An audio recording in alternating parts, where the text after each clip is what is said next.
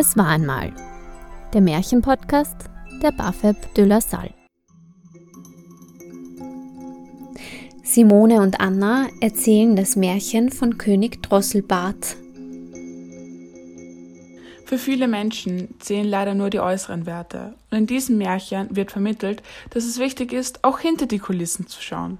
Die Prinzessin ist sehr hochmütig und niemand ist ihr gut genug, vor allem bei der Auswahl ihres zukünftigen Mannes. Hochmut kommt vor dem Fall. Dieses Sprichwort trifft auf diese Geschichte zu. Die Prinzessin muss erst tief fallen, um letztendlich zu schätzen, was sie alles hat.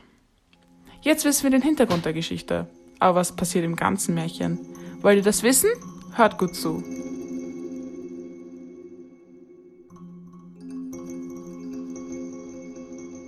Es war einmal vor langer, langer Zeit eine wunderschöne Prinzessin. Sie hat selber ganz genau gewusst, wie schön sie war. Das ist auch der Grund gewesen für ihre Hochmütigkeit. Nichts war ihr gut genug. Auf jeden Fall hat ihr Vater ihr viele Männer vorgestellt, die sie heiraten hätte können. Doch sie hat an jeden einzelnen etwas auszusetzen gehabt.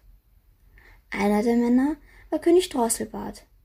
Doch der ist ihr auch nicht recht gewesen da er ein zu langes Kinn gehabt hat. Das hat den König sehr wütend gemacht, und er hat zu ihr gesagt Da du an jeden etwas auszusetzen hast, musst du den nächsten Mann, der durch das Tor kommt, zum Ehemann nehmen. Am nächsten Tag ist ein Spielmann durch das Tor des Schlosses gekommen. Wie ihr euch vorstellen könnt, hat die Prinzessin auch an diesem Mann wieder etwas auszusetzen gehabt. Doch sie hat der Anweisung ihres Vaters folgen müssen und hat den Spielmann widerwillig zum Ehemann genommen.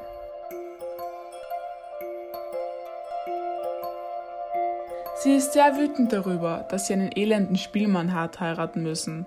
Somit hat die Prinzessin den ganzen gewohnten Luxus hinter sich lassen und mit ihrem Ehemann mitgehen müssen.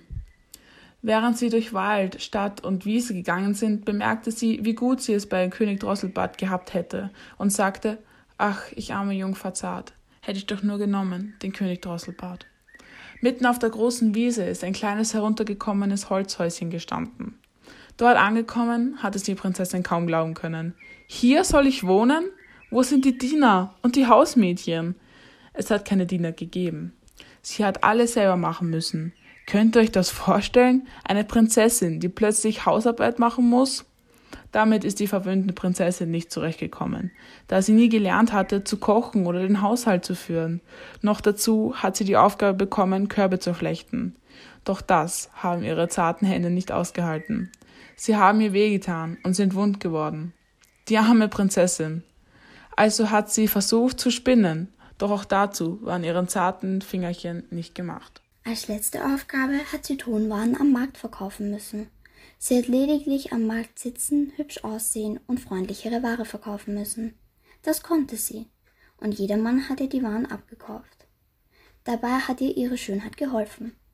Doch plötzlich ist ein Ritter, der unkenntlich für die Prinzessin war, mit seinem Pferd gekommen und hat alles niedergetreten. Die Prinzessin war am Boden zerstört und hatte Angst, zurück zum Spielmann zu gehen. Also hat sie beschlossen, in ein anderes Königreich zu laufen. Dieses Königreich hat aber dem König Drosselbart gehört. Das hat sie nicht gewusst und ist als Küchenmagd eingestellt worden.